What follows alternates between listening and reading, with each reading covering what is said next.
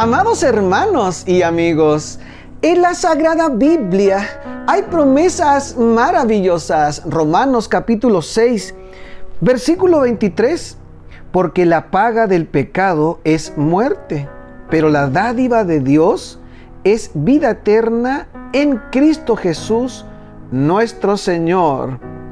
Y tú puedes decir, gloria al Señor.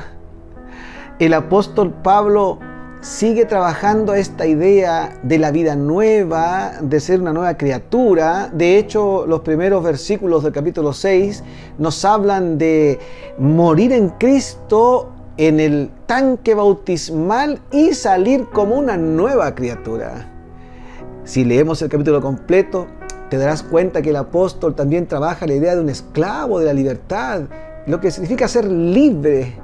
Bueno, aquí el texto bíblico es una gema bíblica. Si nosotros leemos con detención, nos damos cuenta de lo siguiente. La paga del pecado es la muerte. Pero el don, la dádiva del cielo, es vida eterna en Cristo Jesús.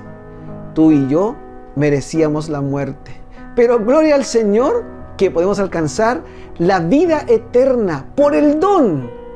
Cristo Jesús murió por ti y por mí. Y recuerda, primero Dios.